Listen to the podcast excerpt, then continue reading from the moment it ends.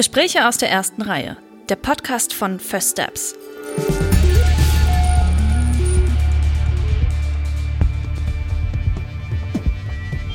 Junge Filmschaffende über erste Schritte, Herzensprojekte und ihr Lieblingskino.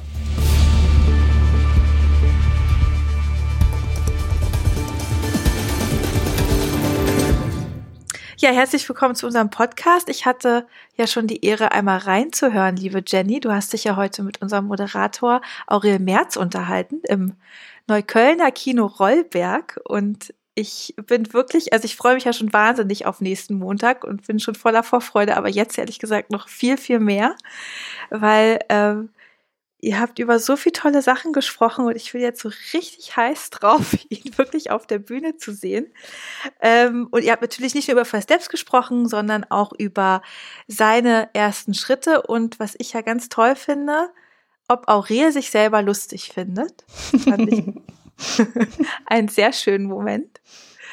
Ähm, Genau, aber nochmal zurück zu seinen ersten Schritten, denn Aurel ist ja Comedian und ähm, hat seine Wurzeln auch im Stand-up und was ja richtig spannend ist, hat an der Masterclass von Frank Elstner teilgenommen, was an mehreren Stellen des Gespräches äh, anklingt.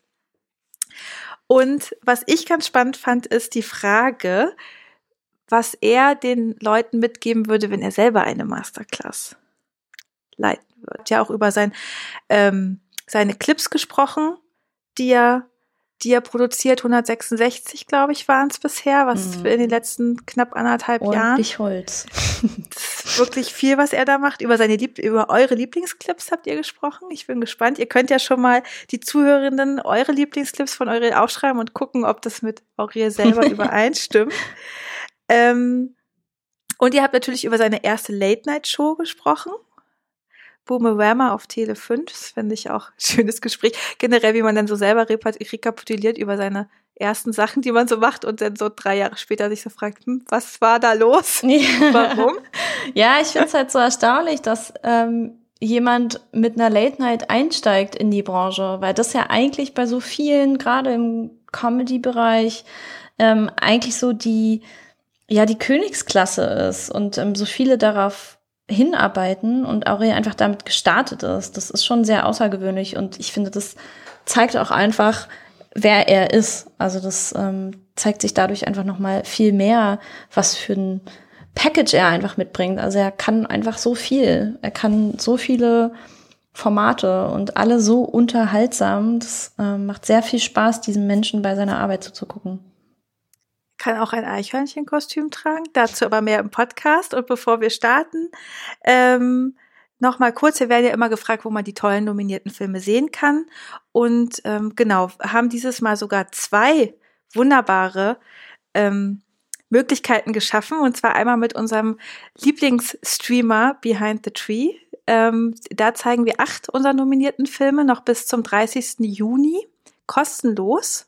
Also unbedingt rauf auf www.behindthetree.de und First Steps anklicken und dann haben wir in diesem Jahr mit unserem Veranstalter BR und RBB noch eine wunderbare Kooperation. Ja, das stimmt. Die haben sich nämlich in ihren Mediatheken, äh, die haben sich durch äh, die First Steps Historie und ähm, ihre Co-Produktion ähm, gewühlt und in diesem riesigen Schatzkästchen wirklich ganz viele tolle Alumni-Perlen ähm, aus den, ja, ich würde sagen, so die letzten drei Jahre First Steps rausgenommen. Ähm, und genau, die gibt's sogar im linearen Fernsehen auch zu sehen. Aber wir teasen an der Stelle einfach mal die Mediathek an. Also alles um unsere Preisverleihung drumherum. Ähm, schaut vorbei beim RBB, bei der BR-Mediathek. Ähm, da gibt es viel zu entdecken. Und dabei wünschen wir viel Spaß. Auf jeden Fall. Macht aber eine Pause am 21. Juni um 19 Uhr, denn dann ist der Livestream von First Steps, die Preisverleihung moderiert von Aurel Merz, auf die wir uns sehr freuen. In diesem Sinne viel Spaß bei dem Podcast jetzt und bis bald.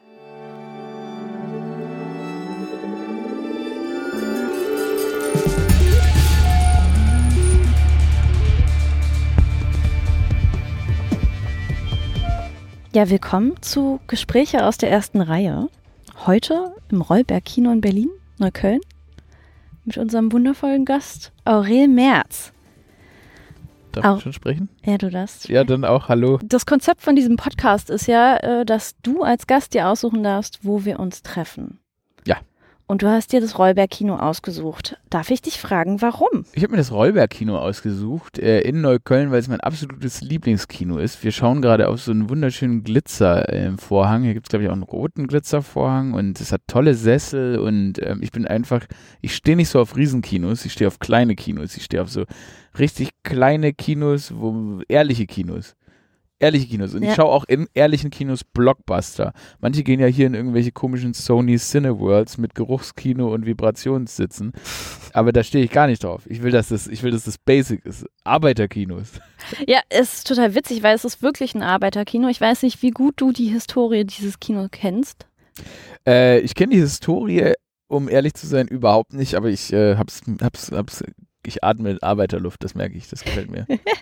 Ja, es ist tatsächlich so, dass ähm, hier schon 1927 wurde damals äh, das, der, der Mercedes-Palast äh, eröffnet. Jetzt Ein bombastischer Koloss an Kino. Mhm. Das größte Lichtspielhaus Europas tatsächlich. Mhm. Ähm, und ich weiß, du denkst jetzt, hm, größtes Kino Europas und irgendwie hier unter dieser ganzen Baumasse, in der wir uns jetzt gerade befinden. Das wurde zerbombt Ach so. Und ähm, dann tatsächlich, es wurde zwar wieder aufgebaut, dann aber in den 60ern komplett abgerissen und musste für ein Kaufhaus weichen. Und das ist der das Kar Karstadt hier unten am, in Neukölln oder was? Das war der Woolworth damals, aber genau, es musste auf jeden Fall für ein Kaufhaus weichen in den 60ern. Es gab in den Und das äh, hat vor allem diesen Koloss an Kino einfach platt gemacht. Ähm, und jetzt dann in den, jetzt vor allem in den 90ern wurde dieser Kindle Boulevard, den wir jetzt hier sehen Ja. und kennen, aufgebaut und mit dem Konzept auch gezielt ein Kino reinzusetzen, um dem Neuköllner Kiez, äh, damals eben wirklich noch so ein guter Arbeiterkiez, den aufzuwerten mit, äh, mit einem Kino. War, damals ist immer noch guter Arbeiterkiez. Ist immer noch ein guter Arbeiterkiez, aber man sieht auch am Kino selber, wie sich der Kiez verändert hat. Weil früher, gar, also war wirklich ein Blockbuster-Kino. Großes, bombastisches Blockbuster-Kino. Und jetzt ist es ja eher so, wie wir es kennen, Programmkino. Ja. Arthouse-Filme. Ähm, vor allem aber auch, und das ist dem Rollberg echt eigen hier, alle Filme immer in Originalsprache mit Untertiteln. Ja, das ist natürlich das, was mich anlockt als äh, jemand, der dem angelsächsischen Raum vertraut ist. Nein, natürlich schaue ich einfach, äh, ich kann, äh, schaue einfach gerne im Original. Das klingt dann immer so, cool, aber es ist einfach, es ist einfach unerträglich, wenn es nicht im Original ist. Ähm, solange die Sprache Englisch ist. Sobald die Sprache, die Originalsprache Französisch ist, bin ich basically auch raus. Brauchst du auch Untertitel? Ja, ich bin ich ja beruhigt. Ich Gut. auch. Aber ähm, ja, das äh, freut mich, weil man muss sagen, dieses Rollberg-Kino, das ist ja, finde ich, auch ein bisschen so ein Diamant im, im, im, im Scheißhaufen. Weil die, das Gebäude an sich, also wie gesagt, ich liebe Neukölln, aber das Gebäude, in dem das Rollberg so drin ist, ist jetzt nicht das Schönste, sag ich mal. Das sieht ein bisschen, ähm, Nee, es ist so Baumasse und ja, so in den 70er Jahre, wo ist so ein bisschen, man müsste, also grundsätzlich finde ich, man hätte den Leuten damals verbieten sollen, Häuser zu bauen. Also weil sie haben es nicht gut gemacht, sag ich. Es ist so, es wirkt alles ein bisschen asbestig. Und äh, komischerweise das Kino allein an sich dann nämlich überhaupt nicht. Das ist äh, magisch. Ja, deswegen, wenn wir jetzt wieder zurückkommen auf den Raum, den Saal, in dem wir uns gerade befinden, ist das echt, also wir, ihr müsst euch vorstellen, wir lehnen gerade äh, sehr gemütlich in unserem Kinosessel und gucken auf diesen wunder, wunderschönen blauen Samtvorhang mit Glitzer, wirklich mit Glitzer Ja, wir drauf. sitzen aber erste Reihe. Also wenn jetzt hier das, jetzt das Bild angehen würde, ähm, meine Augen, und meine Augen stehen sehr weit auseinander, äh, sind nur in der Lage, etwa ja, zwei Meter, höchstens Bild, nicht mal zwei Meter, wahrzunehmen von dem Vorhang. Ähm, die erste Reihe ist schon sehr weit vorne, sag ich mal. Mhm. Also die, in der ersten Reihe sitzt man basically im Bildschirm. Ja, das stimmt. Hier auch wirklich drin. Er ist ein besonderes Kino. Beste Kino. das- Beste Kino. Gut, zum Kino kommen wir auf jeden Fall später nochmal ähm, zurück. Mm, Wir sind ja bei First Steps. Wir begleiten ja von Filmschaffenden die ersten Schritte. Und ähm, deswegen bist du hier als Gast ähm, auch eingeladen, um über deine ersten Schritte zu sprechen. Und ähm, da interessiert mich vor allem, wie kommt man dann eigentlich zu Comedy? Was ist so der Zugang? Und gab es einen Moment, wo du selber für dich entschieden hast, ich bin lustig, damit kann ich was machen? Ha, ja, gute Frage. Ich, ich glaube, die, die, die Beantwortung der Frage, ob man lustig ist, die geschieht ja jeden Tag aufs Neue. ich lache über mich selbst, wie man merkt. Scheiße. Ähm, nee, äh, wie, wie, ja, wie kommt man zu Comedy? Letztendlich, ähm, ja, letztendlich ist es ja, man muss ja irgendwie man kommt so zum, ich weiß nicht, man kam ja früher, kam ich erstmal in Kontakt mit irgendwie Mr. Bean und äh, Dieter Hallervorden und so ein Zeug, was halt die Eltern irgendwie oder was abends lief. Und da habe ich schon gerne gelacht, sag ich mal. Und ähm, war irgendwie schon immer, dann habe ich neulich tatsächlich erst, habe ich ganz peinlich, ich konnte es kaum gucken, habe ich so Videos von mir gesehen, da war ich irgendwie acht oder so. Und es war eine große Familienfeier und äh, jeder wurde vorgestellt und ich hatte richtig Bock vorgestellt zu werden. Also ich fand das, ich, das war unange unangenehm. Ich habe richtig mit den Füßen geschart. Also der kleine Achtjährige oder Sechsjährige oder wie auch immer, Aurel, will unbedingt jetzt die Aufmerksamkeit haben und irgendwie da entertainen. Und das wusste ich so nicht. Ich habe das Video zum ersten Mal gesehen und dann ähm, war mir klar, ach du Scheiße, gut, das, äh, das kam mit Ankündigung. also ich hatte irgendwie Bock so zu entertainen. Und ähm, das muss dann irgendwie so weitergegangen sein. Dann habe ich irgendwann mal, dann hat man ja früher, was weiß ich, wie gesagt, es gab ja in Deutschland, musste man sich ja Harald Schmidt angucken und so weiter. Und ich fand es einfach ganz witzig, dass die Leute, ähm, dass es ja ein Beruf war, witz, witzig zu sein, Spaß zu haben. Und das könnte natürlich auch trügen. Es gibt, glaube ich, auch viele Comedians, bei denen ist der Antrieb ähm, sehr, naja, was sehr, sehr Trauriges. Irgendwie, das kommt alles von einem sehr, sehr dunklen Ort. Ne, sagt man, also da gibt es ja alle möglichen Sprüche von wegen Comedy ist Tragödie plus Zeit und so weiter und bla bla bla. Ähm, und es ist bestimmt auch für viele eine tolle, eine tolle Anwendungsweise, aber ehrlich gesagt, bei mir ist es einfach so, dass ich ähm, wahnsinnig Spaß daran habe, irgendwie unterhalten zu sein oder mir Absurditäten vorzustellen und äh, daraus irgendwie ähm, unterhaltende Inhalte zu generieren. Und deshalb kommt es bei mir eigentlich von einem sehr, sehr positiven Ort. Umso geiler ich gelaunt bin, umso lustiger bin ich. Also umso besser ich drauf bin, umso lustiger bin ich. Das, und das Gute ist, dass ich eigentlich relativ schnell gut, äh, gut gelaunt bin. Also ich, also ich bin jetzt niemand, der, der irgendwie Probleme hat, aus dem Bett zu kommen, sondern ich bin eigentlich immer relativ, ich habe immer Bock, ich bin immer neugierig, wie der Tag beginnt, ich stehe früh auf und dann geht es eigentlich los, dass ich mir gerne irgendwelche unterhaltsamen Dinge ausdenke. Und wenn ich das auch nur für mich mache, also ich, ich bin auch sehr gut darin, mich in meine eigene Gedankenwelt zu verziehen und ähm, da einfach mit mir selbst Spaß zu haben, äh, was seltsam klingt. aber ja, äh, aber, da, äh, und, aber das, dann, also, wenn man dann merkt, dass man das irgendwie mit Leuten teilen kann und daraus eine Karriere machen kann, ist es natürlich eine ganz hervorragende Situation, sage ich mal.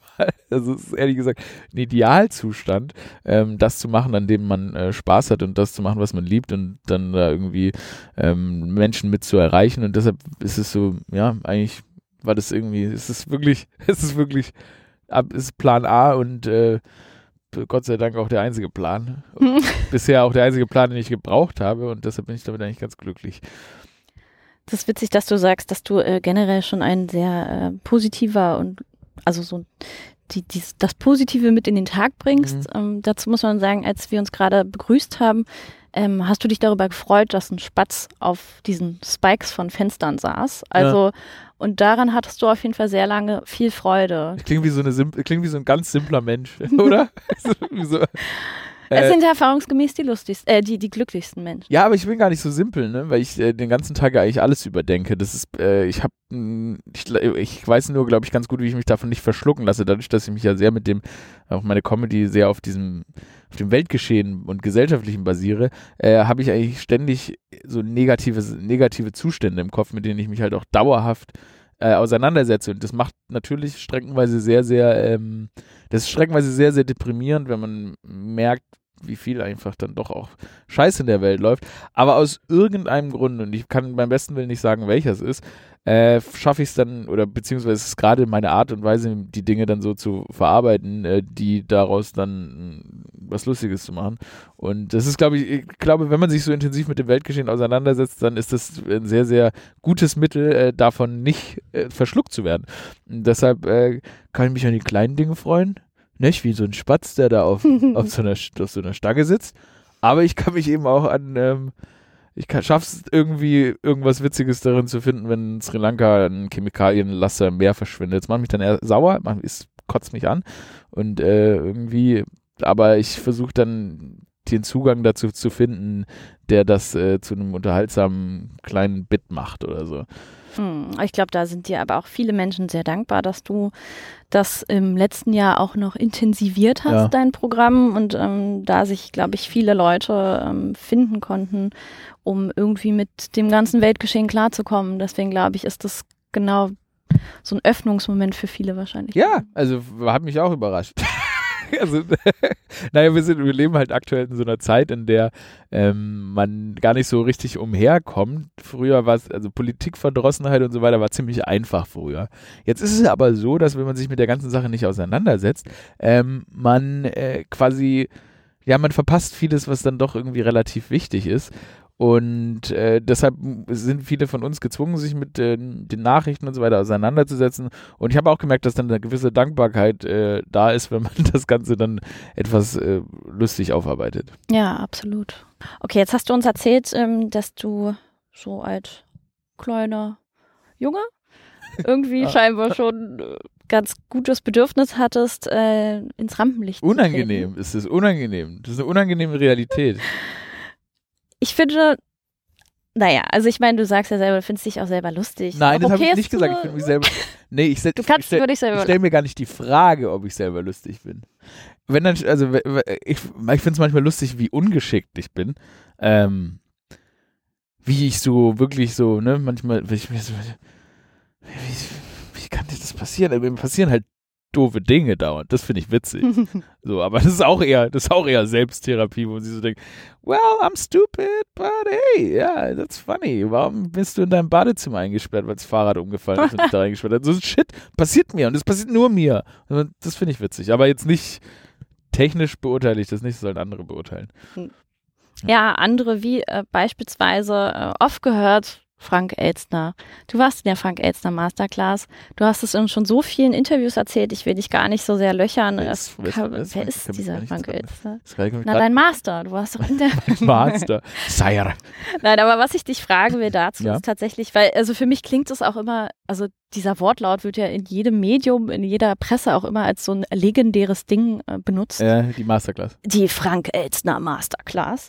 Ähm, genau, du erzählst dafür sehr viel an anderen Stellen drüber. Was mich interessieren würde, mh, wenn es jetzt so eine Aurel Merz Masterclass gäbe, Ja. was wäre das ABC der Comedy oder des Moderierens, ähm, des Entertainens?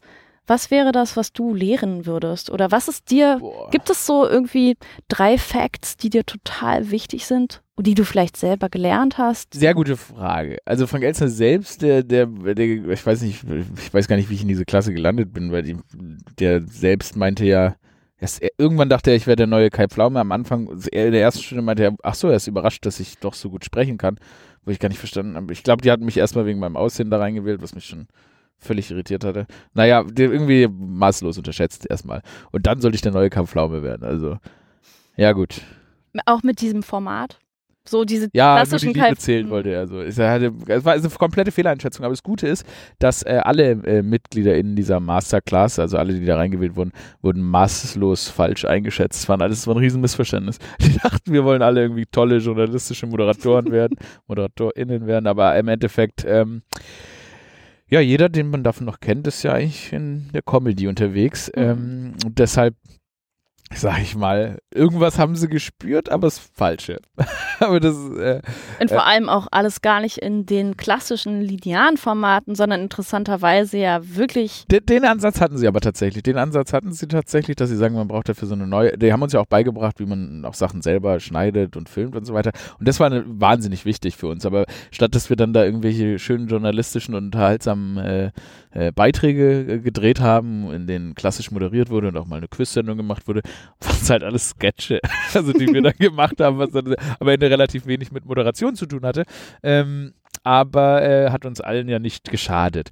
Und äh, wenn ich jetzt selbst eine Masterclass machen würde, dann ja, also das klingt jetzt irgendwie so banal und abgedroschen, aber ähm, äh, wobei tatsächlich würde natürlich Stand-up eine große Rolle spielen, Stand-up-Comedy, weil das, glaube ich, das beste Grundhandwerk, um ähm, unterhaltsam, auch meiner Meinung nach unter, unterhaltsam zu moderieren, ist es natürlich schon cool, wenn du ein Timing hast, also weißt, wann du auf Sachen reagierst, wie du auf Sachen reagierst, spontan reagieren kannst und so weiter.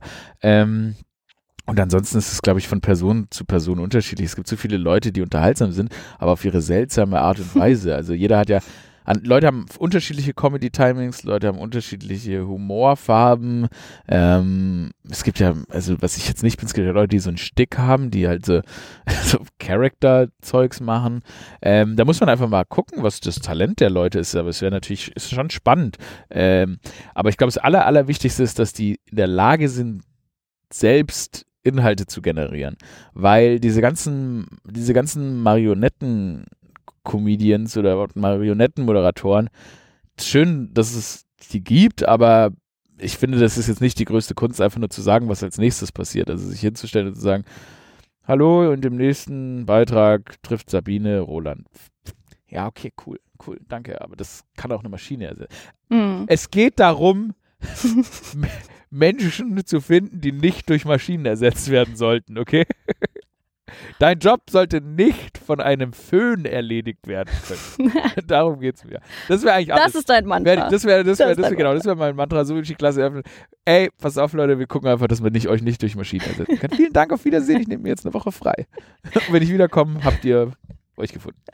Okay, ist das schon das Erfolgsrezept oder gibt es für dich. Dass ich nicht durch eine Maschine ersetze. Ja. Ich möchte durch. Ich, ich fand das, finde es ich weiß noch, ich habe da mal einen Artikel gelesen vor sehr vielen Jahren, ne, da wurde angekündigt, dass wir alle durch Maschinen ersetzt werden. Ja, wo sind sie denn? Also, das ist ein bisschen, äh, am, am, Ende arbeiten wir ja doch noch alle viel. Ähm, aber ja, also wirklich tatsächlich sich irgendwie unersetzbar machen. Und ich glaube, das ist auch grundsätzlich, äh, viele Leute denken auch immer, es muss einem alles irgendwie, äh, das klingt jetzt zwar auch schon wie so ein alter Hase, aber es klingt immer so, als würde ihm alles zufallen. Und am Ende ist es Fakt, es ist einfach wahnsinnig viel Arbeit und ähm, und die man einfach reinstecken muss. Und wenn man die dann mal reingesteckt hat, dann denkt man sich so, okay, habe ich mir einfach, habe ich mir irgendwie mir einfacher vorgestellt. In dieser Arbeit ist es tatsächlich, sich in irgendeiner Form äh, eine, ne Nische und einen Punkt zu finden, wo, wo man sagen kann, okay, es wird sehr, sehr schwer, jemanden zu finden, der genau dieses Anforderungsprofil ähm, bringen kann. Und deshalb ist es wirklich das Wichtigste, sich einfach unersetzbar zu machen. Soweit es denn geht, irgendwie. Irgendjemand ist immer besser als man selbst, aber trotzdem. Mhm. Ah, verspannt, äh, dass du sagst, ähm, dass es einfach super viel Arbeit ist, weil ich glaube, wenn man deine Kanäle verfolgt, dann sieht es erstmal so auf den ersten Schlag aus, ja. als würde dir das alles sehr, sehr leicht fallen und als wäre das so, ja, tut's. also tut's wahrscheinlich auch, aber ähm, ich glaube, man unterschätzt so ein bisschen, dass da auch sehr viel dahinter steckt. Das ist einfach nur zeitintensiv. Man merkt es. Ich habe jetzt gerade geguckt, wir haben in den letzten Jahren auf Aurel Original, wir haben 166 Clips gedreht. Holy, in, den, in, einem, in einem Jahr und zehn Monaten oder so.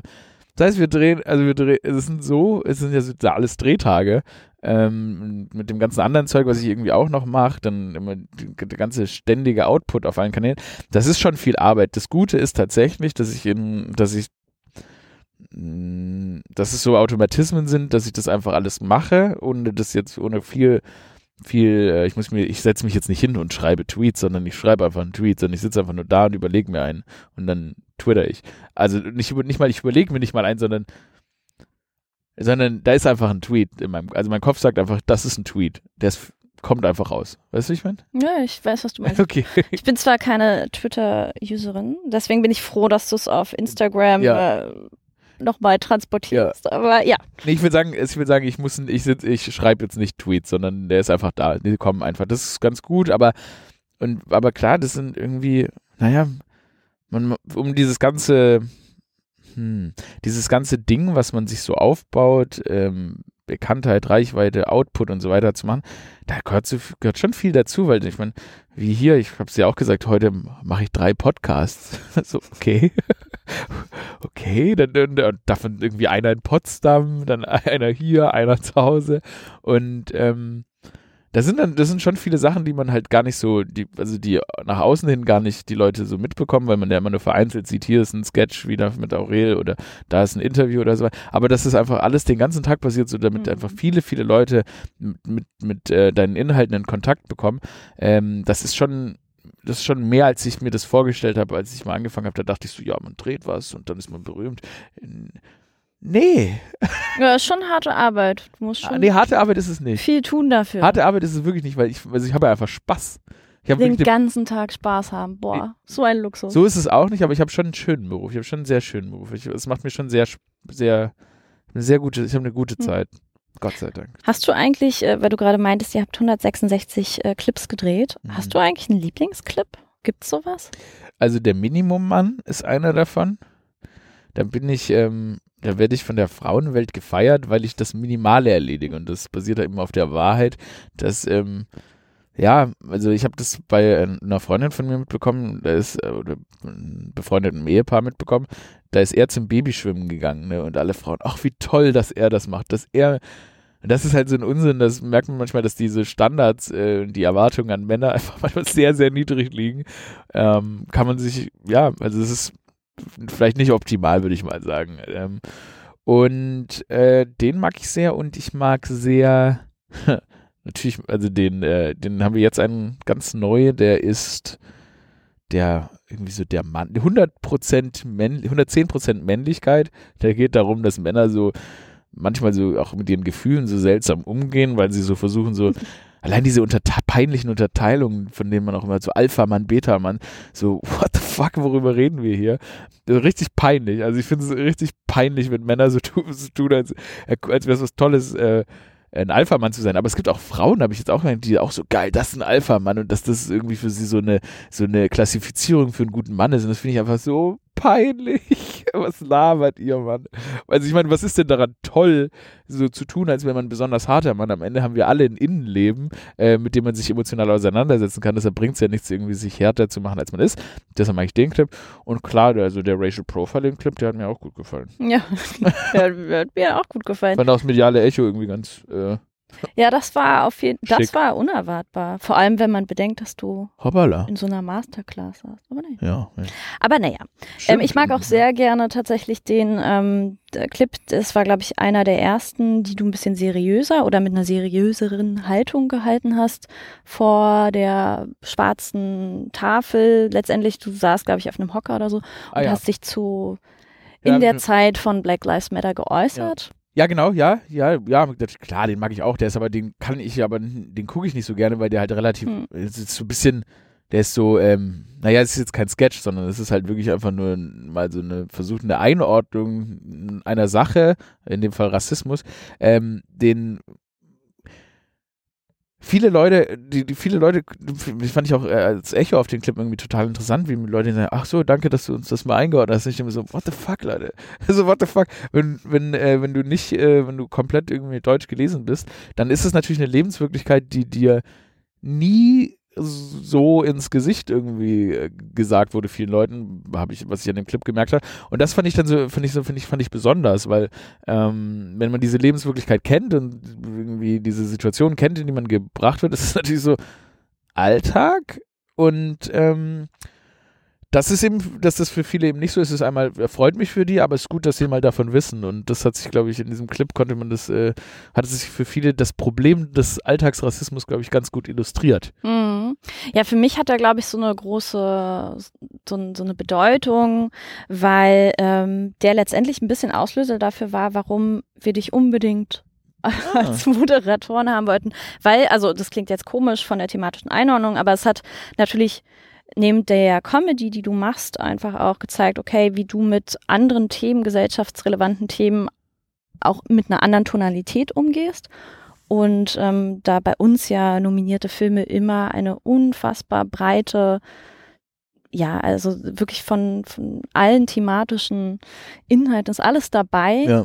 Ähm, und da ist ganz viel dabei, was auch einfach eine Feinfühligkeit braucht. Und ähm, da diese Waagschale aus Comedy und Unterhaltung, aber jemand, der ernsten Themen auch ernsthaft äh, begegnen kann, Ja. ähm, ja, deswegen ist der, glaube ich, für mich so. Meinst du jemand, der lachend rauskommt? aber dann auch, Auch wieder. die Überleitung schafft, wenn es ernst ist. Ja, nee, das ist auch, äh, das ist auch so ein bisschen mein Ding. Also ich, naja, wie wir gerade gesagt haben, weil man, es ist natürlich, es ist natürlich schön und gut, Comedian zu sein, es ist natürlich schön und gut, äh, lustig und haha zu sein, aber ähm, ich habe irgendwie, habe mich früher schon immer gewundert, warum viele Leute irgendwie gar keine Position zu gesellschaftlichen Dingen haben. Ich sehe es ein und ich bin da auch mit manchen Comedians im Streit, die sagen, Comedians, wir dürfen alles sagen. Ja, kannst machen, sag doch alles. Äh, ich finde es aber ganz cool, wenn ich dann eine richtige Position rauslesen kann, weil am Ende ähm, es ist schon wichtig, als Comedian Denkansätze zu liefern und klar zu provozieren und mal ein bisschen in die Richtung zu weit zu gehen und in die Richtung zu weit zu gehen. Äh, es wäre aber schon cool, wenn ich gewisserweise die Vorbildfunktion erfüllen kann, ähm, was ich denn, was ich denn, was ich denn wirklich meine, weil jetzt einfach nur sinnlos in alle Richtungen schießen, ähm, ja, weiß nicht, ob das, ob das wirklich gerade, gerade bei wirklich so ernsten Themen wie Diskriminierung und so weiter, ob das wirklich was hilft, dann da einfach weiter nach unten zu treten. Und ähm, deshalb ist auch in Comedy manchmal ein gewisser Ernst irgendwie meiner Meinung nach nicht schlecht. Äh, aber trotzdem die KollegInnen, die äh, einfach nur hahaha machen wollen, das ist auch vollkommen okay. Hm. Ähm, jetzt sind unsere Zuhörenden wahrscheinlich eher aus dem filmischen Bereich und weniger aus Comedy, Stand-up-Ecke. Ähm, vielleicht kannst du mal ein bisschen was darüber erzählen, wie du, also wie dein kreativer Prozess eigentlich so ist. Woher, woher schöpfst du Kreativität? Was inspiriert dich? Naja, also genau, also oftmals sind es halt, wie gesagt, gesellschaftliche Themen, wo ich, wo ich, ich sage, dann nehme ich, vor allem gerade aktuell, in dem, wo ich sehr, sehr Shortform arbeite, ähm, dann sind es halt gesellschaftliche Themen, wo ich einfach sage, okay, das ist interessant, da mache ich jetzt was draus. Aber ansonsten ist es auch einfach, ja, keine Ahnung, mit offenen Augen durch die Welt gehen, ähm, Emotionen verarbeiten, Situationen verarbeiten und äh, auch erfa einfach Erfahrungen verarbeiten. Deshalb ist auch immer so, du kannst das so, weil so cool das ist, wenn das und so toll das ist, dass jetzt gerade unsere Nominierten ähm, jetzt schon so guten Content liefern können. Die sind alle recht jung. Die werden in zehn Jahren einfach besser sein, aber das liegt einfach nur an den Erfahrungen, denen sie, die sie gemacht haben.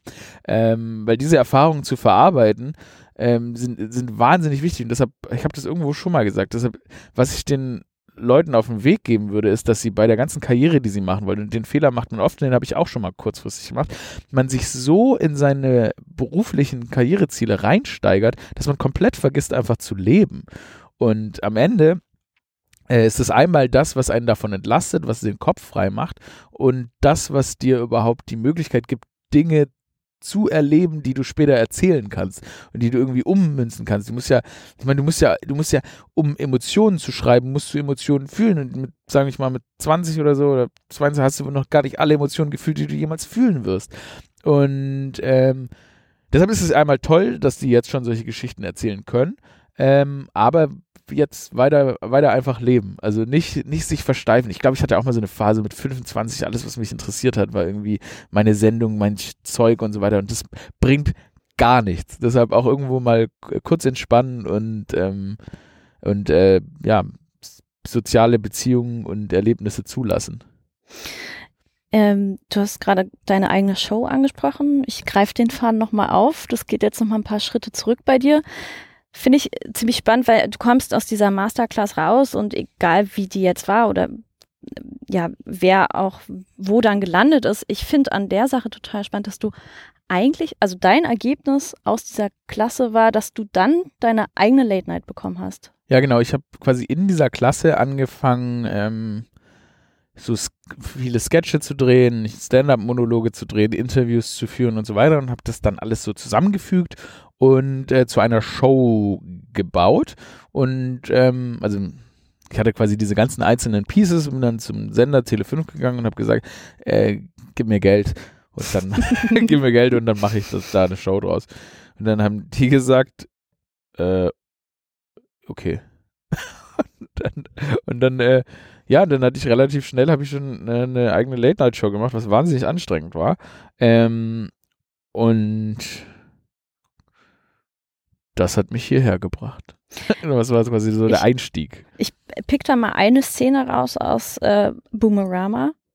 Ähm, es gibt, ich glaube, das ist sogar ein, eine der ersten Folgen. Ich weiß nicht, warum du es machst, aber du trittst, ähm, also man kennt dich ja auch als Eichhörnchenliebhaber. Du trittst irgendwann in so einem Eichhörnchenkostüm auf. Ruhig? Ja. Warte, warte mal, ich kann mich nicht, nicht die geringste Erinnerung. Also vielleicht ist es auch was anderes und ich habe es als Eichhörnchen interpretiert. Kann Im Studio. auch sein. Ja. Das und du tanzt, hinter dir sind Frauen, die tanzen. Ich habe nicht die geringste Ahnung. Und ähm, mich hat diese Szene. Bin ich das? Das bist du. Das sind die Cheerleaderinnen von Alba, aber ich weiß immer noch nicht genau, was, worum es da geht. Ihr tanzt, ihr singt und es wirkt, ich weiß nicht, wie du dich filmgeschichtlich auskennst, es wirkt so ein bisschen wie Marlene Dietrich in Blonde Venus. Und es hatte für mich so eine super funky Metaebene Also dann es ist schon mal nicht die erste Staffel, das weiß ich.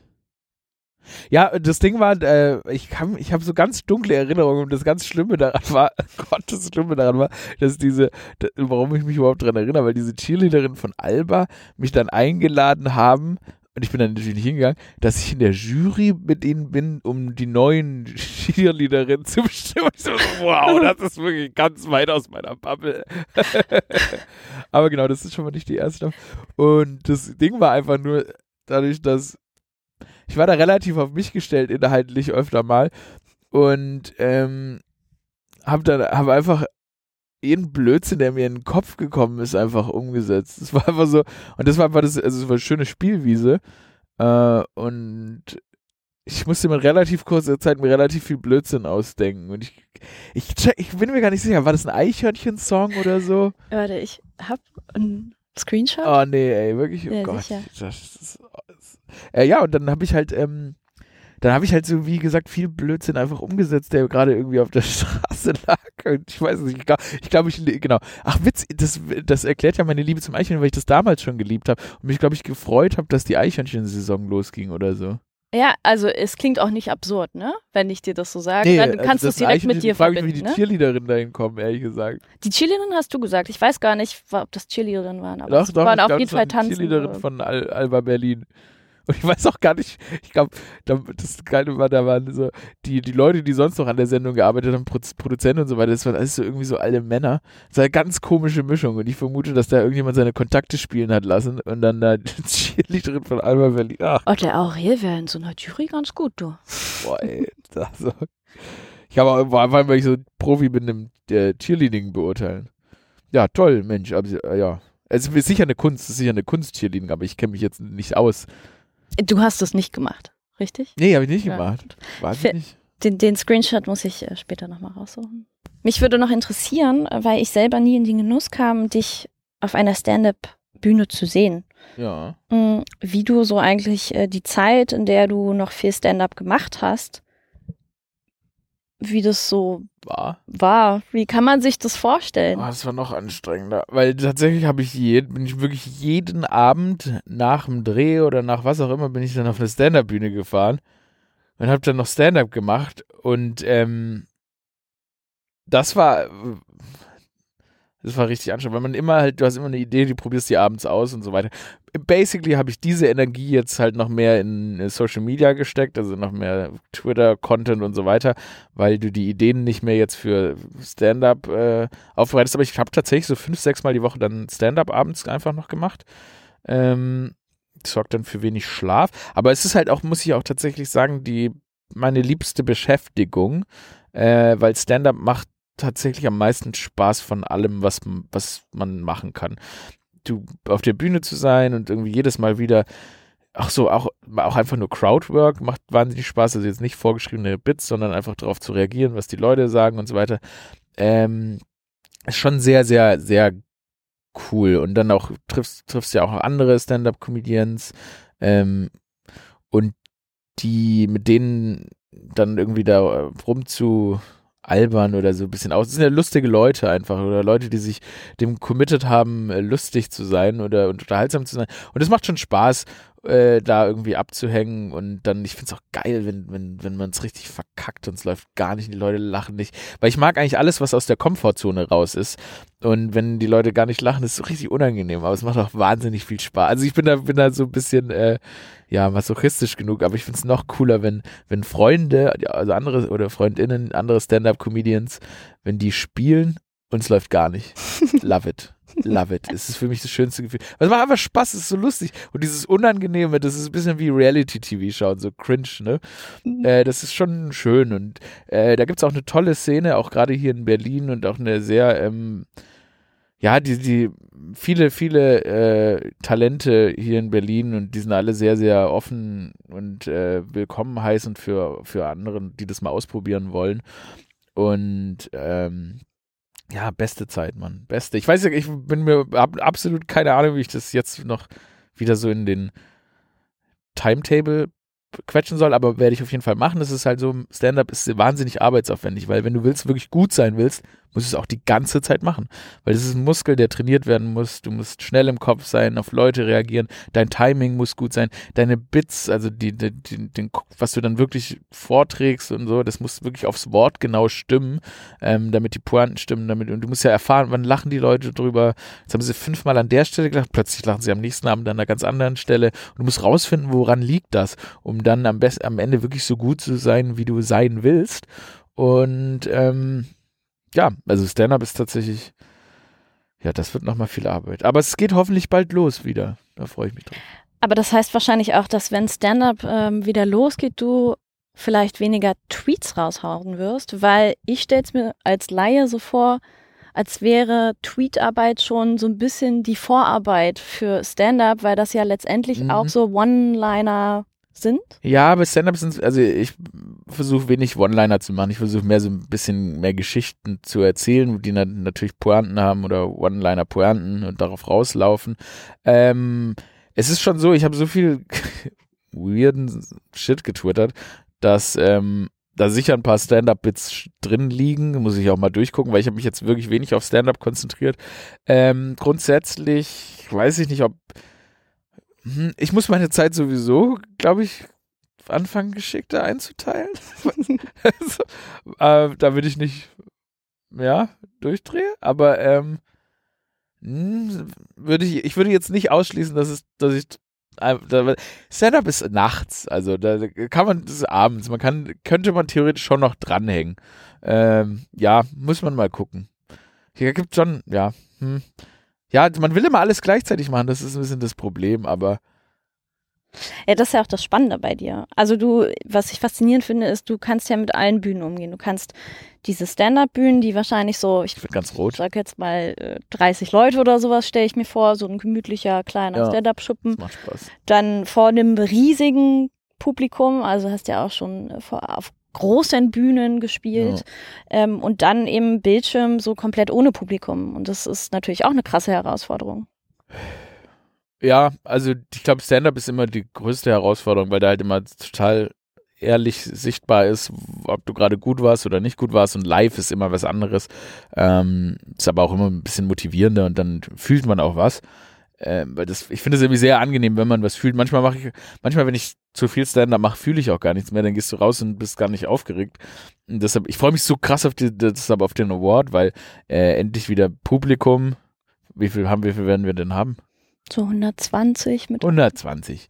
Okay. Aber trotzdem, man wird, man fühlt was, man ist wieder mit Leuten in Kontakt, man kann die direkt ansprechen und so weiter. Pff Sheesh, habe ich da. Hab ich äh, ich habe wirklich Bock drauf. 120 im Saal, aber ich meine mindestens 10.000 am Bildschirm. Die sehe, die, aber die, die fühlt man irgendwie, die, fühlt, die machen gar nichts für mich. Keine Sorge, der Saal wird dir ganz viel geben. Ja. Ganz viel Herz, ganz viel Reaktion. Ich bin ja, mir sicher, dass wir haben ja auch ein fantastisches, äh, unser fantastisches DJ-Duo, über das ich mich übrigens sehr gefreut habe, äh, die Homies gehört. Ja, wir haben noch gar nicht drüber geredet. Wir, haben wir, noch kon gar nicht wir konnten noch gar nicht drüber Ja, reden, danke ja. dafür.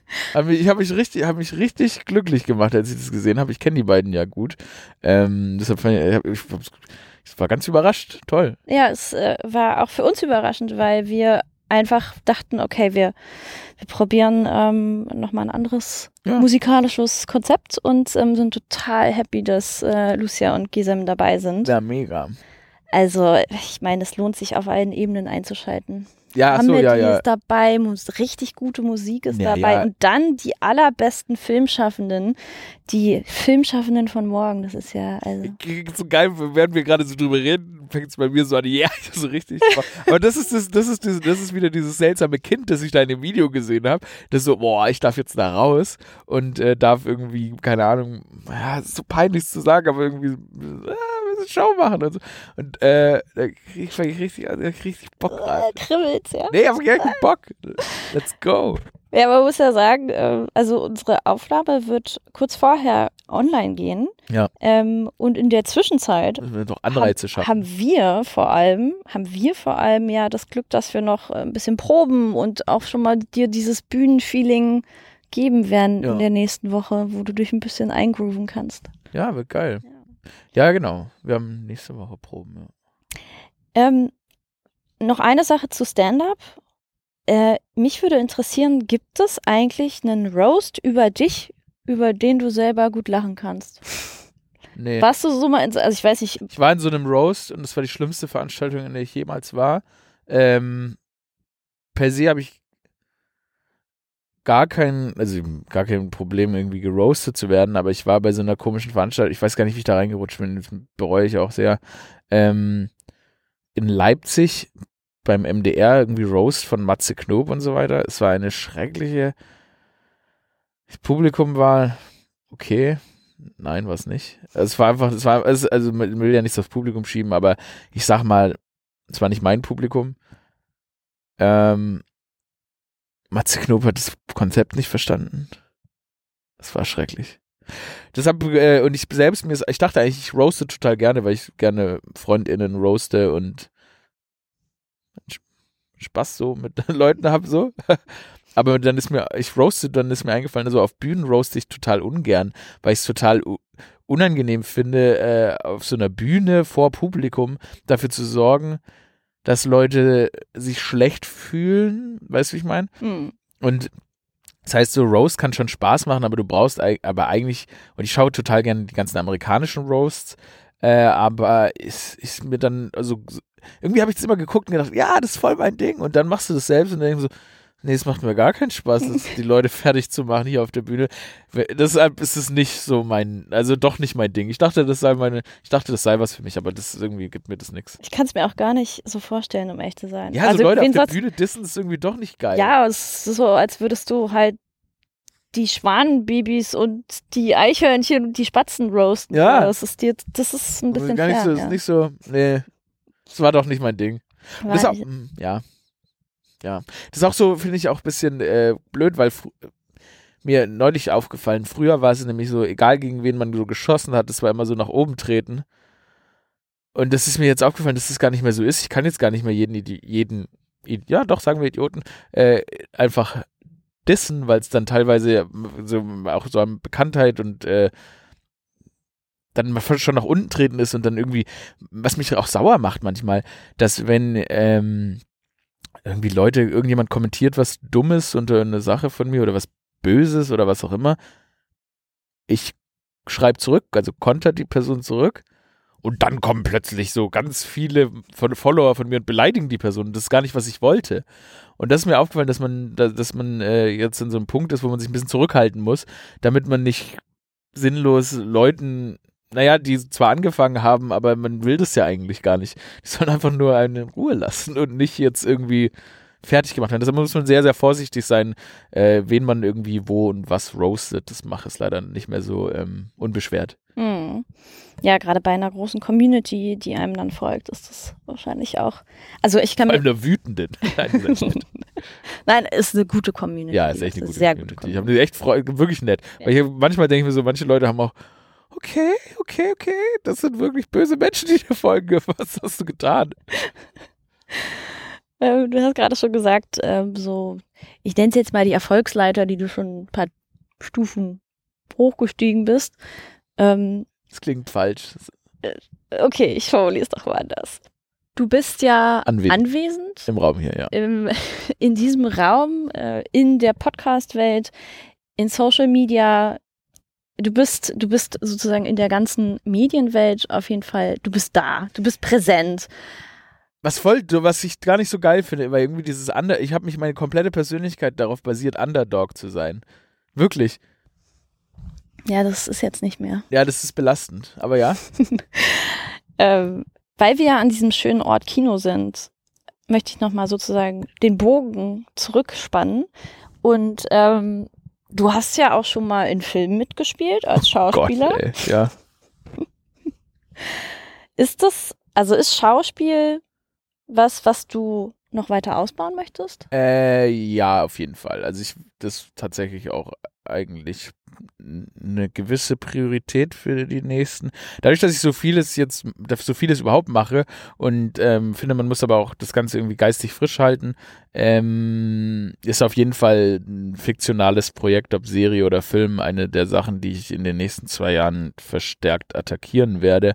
Einfach weil ähm, ja, zum einen, zum einen eigene Stoffe, eigene Stoffe schreiben ist eine Sache, ähm, aber auch spielen habe ich auf jeden Fall vor, in den nächsten ein, zwei Jahren ähm, das zu machen. Und jetzt habe ich nämlich so viel Shortform-Content gemacht, wie gesagt, wir haben 166 Sketche gedreht, ähm, dass ich denke, Klar, einmal dieses Projekt wird natürlich weiterentwickelt, ähm, das äh, steht auch schon fest, aber äh, auch nochmal irgendwie eine andere Farbe ich irgendwie bedienen möchte, einfach ja, weil ich finde, man muss auch immer wieder eine neue Herausforderung suchen, um sich irgendwie neu zu motivieren. Ja, und das werde ich auf jeden Fall, auf jeden Fall machen, ja. Wenn du es dir aussuchen könntest, worauf hättest du, also du hast gerade schon gesagt, auf jeden Fall fiktiver oder auch, also Serienbereich. Äh, Wo würdest du gerne mitspielen? Ich finde Serien natürlich immer sehr, sehr reizvoll, irgendwie, wenn man ein bisschen mehr Zeit hat, Bindung zu den Leuten aufzubauen. Äh, ansonsten, also was, was für ein Genre? Ja. Action. Action. Nein. Da dachte ich mir sofort. Superhelden-Genre. Aurel März 007. Ja, genau, auf jeden Fall sowas. Nee, ähm, tatsächlich, ich, klar, ich meine, man schlicht und ergreifend ist äh, lustig natürlich meine Stärke, dadurch, dass ich ein, einfach ein relativ gutes Timing habe, was immer dann manchmal auch noch darüber wegtäuscht, wenn man vielleicht technisch nicht der allerbeste Schauspieler ist oder der ausgebildetste.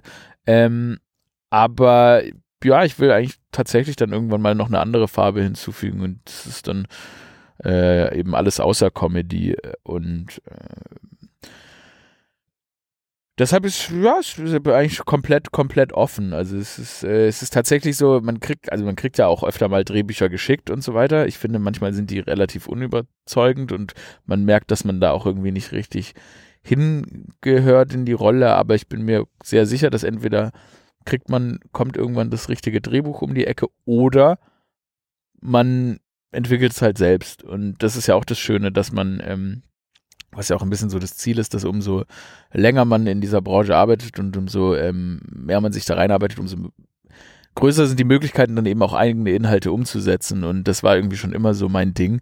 Äh, das, wie bei der Late Night Show damals, ich habe so angefangen, äh, das alles selbst zu entwickeln und äh, finde das aber auch gerade im fiktionalen Bereich besonders spannend, ähm, zu schauen, dass man eigene Inhalte generiert und die dann umsetzt. Wobei es auch Vorteile hat, wenn jemand anderes kommt, vielleicht jemand anderes was schreibt, weil das ist dann manchmal noch mal ein bisschen weiter aus dem der eigenen Vorstellungsbereich raus. Ähm, aber ja, genau, was dann das nächste Projekt in der Richtung wird, das lasse ich mich noch überraschen. Klingt auf jeden Fall nach einer sehr spannenden Kombination. Also selbst im, also gerade wenn du sagst Serien, dann ist man ja meistens auch nicht die einzige schreibende Person. Also dann mit einer, mit einem Autorenteam ähm, und dann vor der Kamera selber könnte ich mir, kann ich mir ganz gut vorstellen. Bin ich sehr gespannt drauf, was du uns da so, was, ich da, was ich da servieren so, werde. Ja, ne? was du da liefern wirst. Ganz, ganz schlechte Serie. Bitte nicht. Nein. Bitte nicht. Nein.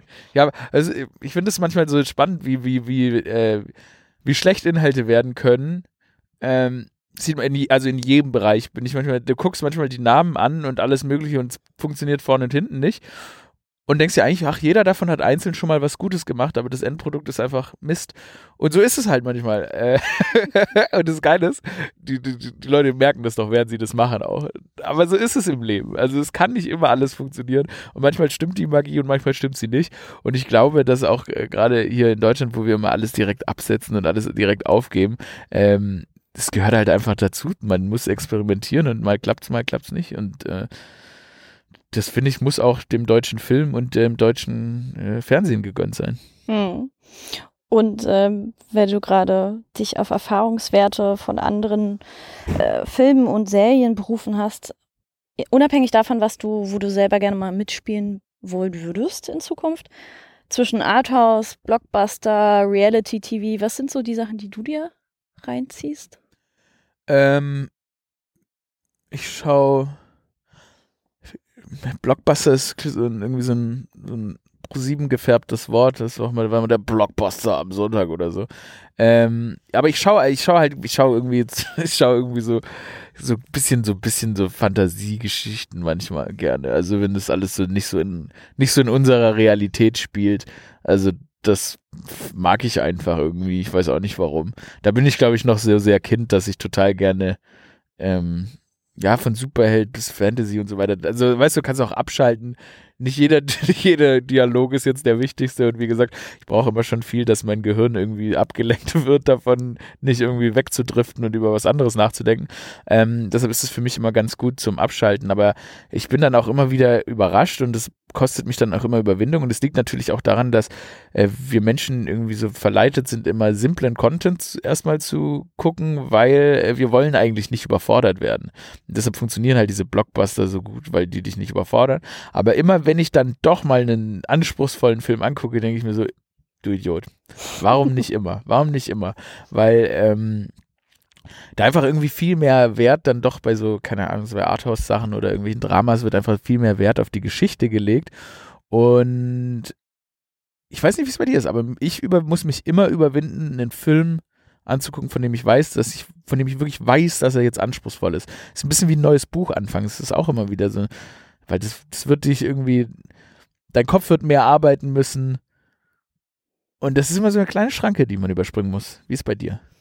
Ja, ähm, die Schranke ist auf jeden Fall da, aber ich ähm, würde schon sagen, dass ich, also ich bin echt mit Kino aufgewachsen ähm, und vermisse es deswegen auch so sehr, dass wir das letzte Jahr so wenig ins Kino gehen konnten, mhm. weil es mich wirklich dazu bewegt, dass ich eben nur noch abends irgendeinen Streamer einschalte. Ja. Und äh, ich erschrecke mich da vor mir selber, weil ich mir plötzlich Sachen angucke, die ich für ja. die ich eigentlich, also für die bin ich nicht zu begeistern. Ähm, und mir fehlt der Zwang vom Kino. Mir fehlt es, mich hier reinzusetzen und genau zu sagen, so, ja, es sind jetzt halt zwei Stunden oh, richtig so geil, intensiver ja. Stoff und danach also ich klebe halt auch, ich bin so ein Mensch, ich klebe danach noch am Kinosessel. Das ist genau, was du sagst, weil zu Hause, genau, du sitzt da und denkst noch nach, weil zu Hause schaut man simplen, simplen Content, weil man sich jetzt auch nicht denkt, ich esse jetzt was und dann währenddessen schaue ich irgendwas. Und im Kino tatsächlich, wie du sagst, du bist gezwungen, dein Handy ist aus und du guckst da drauf und du, du bist so in dieser Welt gefangen. Und das ist eben das Schöne, genau, und dann, ich finde es auch das Geilste, wenn du vom Kino nach Hause läufst und dann laber, ich laber dann immer ganz arg über den Film, was ich gerade gesehen habe und was hier hat die Interpretation und so weiter. Und stimmt, das fehlt unglaublich. Boah, das ist so geil. Ja, und vor allem, ich meine, ist doch undenkbar, diese Momente, dass du, du gehst, du sitzt im Kinosessel noch, lässt während des Abspanns irgendwie alle Emotionen aufkommen, ja. bist begeistert von den Emotionen der anderen, dann labert man auf dem Weg nach Hause ja. über den Film und dann beim Einschlafen beim Einschlafen und am nächsten Tag noch weiter. Und dann ruft ja. man manchmal. Also das ist aber nur Kino. Das, ja, nur, genau. das macht nur Kino mit dir. Weil tatsächlich, wenn ich jetzt einen coolen, einen guten Film auch zu Hause angucke, dann schließe ich den meistens mit beim ins Bett gehen auch schon ab. Ja. Weil der Weg ist kurz, oder vielleicht schlafe ich auch direkt so hinten raus noch ein oder so. Und, äh, stimmt, das Kino zwingt dich viel aufmerksamer zu gucken. Ja, ist geil. Ja, und das äh, fehlt, aber das äh, kommt jetzt hoffentlich bald wieder. Ja, das kommt auf jeden Fall wieder und ähm, wir freuen uns darauf auf jeden Fall schon sehr. Wir freuen uns aber vor allem jetzt als allererstes auf den 21. Juni. Nicht nur du und ich, sondern alle da draußen. 21. Juni, First Steps Award, 19 Uhr in der ARD-Mediathek.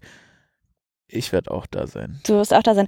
Und ich habe noch einen kleinen Fun-Fact für dich, ähm, weil wir sind ja im Seelchen am Holzmarkt. Im Seelchen wurde das letzte TV-Format von Frank Elstner gedreht. Just One Last Question für Netflix. Just One Last Question. Ah, ey, wirklich, wurde da gedreht? Wurde da gedreht und du stehst jetzt da auf der Bühne. Also man könnte eigentlich sagen, vom Schüler zum Master. Das finde ich irgendwie cool. Vielleicht, vielleicht, vielleicht schreibe ich ihm eine SMS, falls er, falls er ein Handy hat. Ich weiß nicht, vielleicht erreicht man ihn auch per Brieftaube. Ich muss mal, oder per Morsen. Aber tatsächlich, ja, das werde ich ihm, da werde ich ihm, äh, werde ich ihn kontaktieren. Das freut mich. Der Kreis schließt sich. Kreis schli ja, sagen wir mal so. Also ich hoffe, dass jetzt, äh, ich hoffe, dass ich jetzt nicht deshalb der, irgendwie in Frank Elsters, frag ich, wie gesagt, äh, der ganz äh, ein kreativer, super Mann, aber ich hoffe, dass ich jetzt nicht. Heißt es jetzt, ist auch mein letzte Sendung? Also, weil das war ja seine. Nein, das ist, nein. War ja sein letztes Wort. Ist das, das auch mein letztes? Das ist deine, das ist jetzt so, da, jetzt startest du immer so richtig als Moderator durch. Ach so, ja, stimmt. Oder? Ja, ja, ja, ja. Ja, es wird Deine gut. Es wird, First Moderation Steps First Moderation Steps. im, im Rahmen einer Verleihung. Das ist schon, Ja, also so eine, äh, nennen wir es Verleihung oder nennen wir es direkt Gala? es ist auf jeden Fall eine Gala. ist es weil, eine Gala? weil, also pass auf, du musst wissen, in diesen über 20 Jahren First Steps Geschichte Ja. war es immer, dem Filmnachwuchs wird der dicke, fette rote Teppich ausgerollt. Ja. Und wirklich viele, also die ganze Branche schaut da drauf. Und äh, die Gala war deswegen immer ein sehr großes Element. Also wirklich da auch im Abendrobe und ähm, mal einfach zu zeigen, so ja, wir ziehen uns für euch schick an. Wir stehen für euch im Theater und klatschen für euch. Natürlich ist es jetzt in diesem Jahr auch alles immer noch ein bisschen Corona-bedingt anders. Wir sind im Holzmarkt, es ist kleiner, es ist äh, viel urbaner und viel jünger. Ja, ja, weil ich, das ist nämlich gut, dass du es sagst, weil ich bin immer noch, ich bin immer noch schwer am Nachdenken, was ich anziehe. Ich bin mir noch nicht hundertprozentig sicher. Ja, weil, weil ich mir, ich, es, ich, es muss schon auch Swagger haben, weil wir, weißt du, wir sind der coole, wir sind der coole Preis, weißt du? Es ist so, es ist nicht, es ist nicht Smoking, es ist ein bisschen mehr Swagger. Es ist auf jeden Fall, ich würde sagen, du solltest auffallen können. Du solltest ein bisschen Funkiness mit reinbringen Ja, ja. dürfen. Ja, ja, das meine ich. Also so, klar, Gold Chains und so, klar. Wie jetzt auch gerade. Wie auf jetzt jeden auch gerade, klar. Das ist eingefallen. Aber trotzdem denke ich mir so, es ist, hm, also ich bin da noch nicht, noch nicht 100, äh, aber ich bin noch nicht hundertprozentig sicher, weil es, genau, weil dieser, es muss noch ein bisschen urban. Ah, Ich bin schon sehr excited auf jeden Fall. Ich habe noch eine letzte Frage für dich. Bring it on. Also, ja, was heißt eine letzte Frage? Du kannst es dir ein bisschen aussuchen. Wir haben nämlich jetzt schon, also es ist die zweite Folge von unserem Podcast, es ist jetzt schon Tradition, aber ja, ja, ja. klar. Ähm, und zwar, um nochmal Kino aufzugreifen, wir wollen abschließen mit der Rubrik Things We Love at the Movies oder Things We Lost at the Movies. Gibt es etwas, woran du dich erinnerst, was du irgendwann mal ärgerlicherweise im Kino hast liegen lassen? So der Klassiker, rausgegangen, nicht mehr dran gedacht und dann war es weg. Oder gibt es was für dich, was du immer mit ins Kino mitnimmst? So was dir total wichtig ist.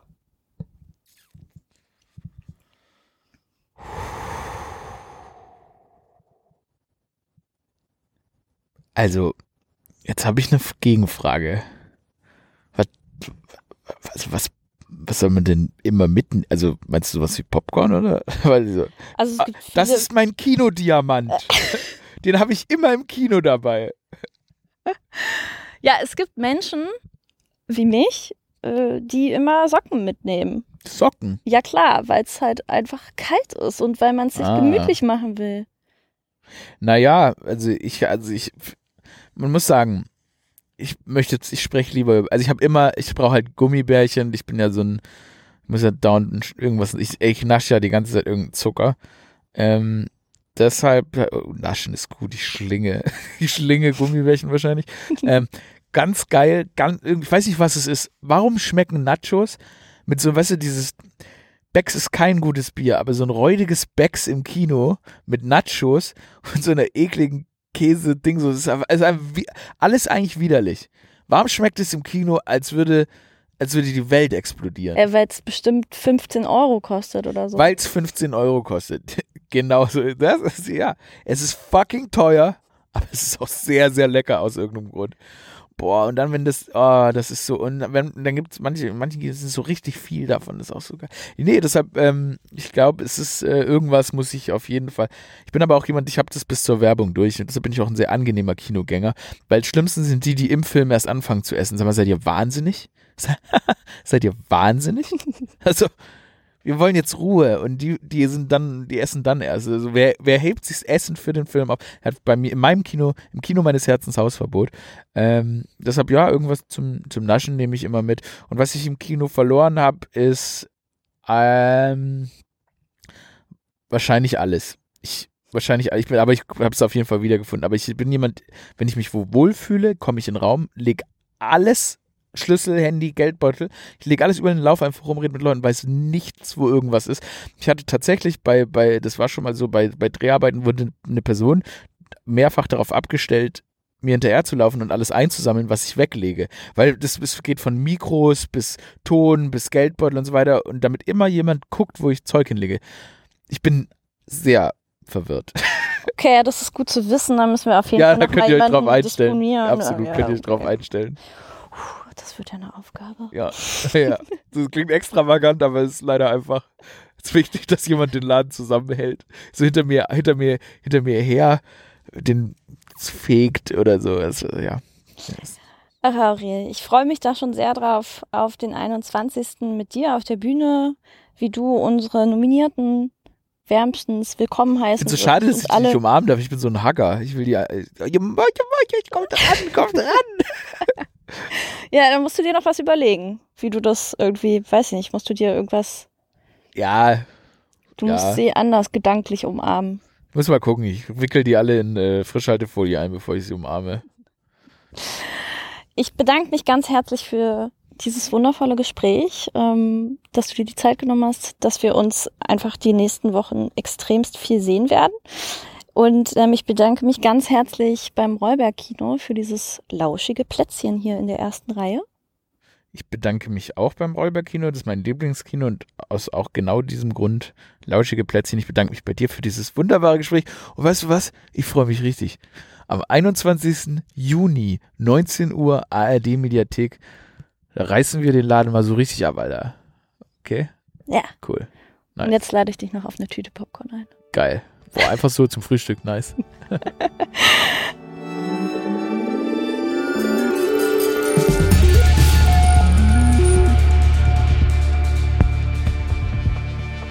Wir hoffen, ihr habt dieser Folge gern zugehört. Wenn ja, lasst uns doch gerne ein Herzchen da und folgt uns im Podcatcher eurer Wahl. Wir hören uns im nächsten Monat wieder. Also, passt auf euch auf.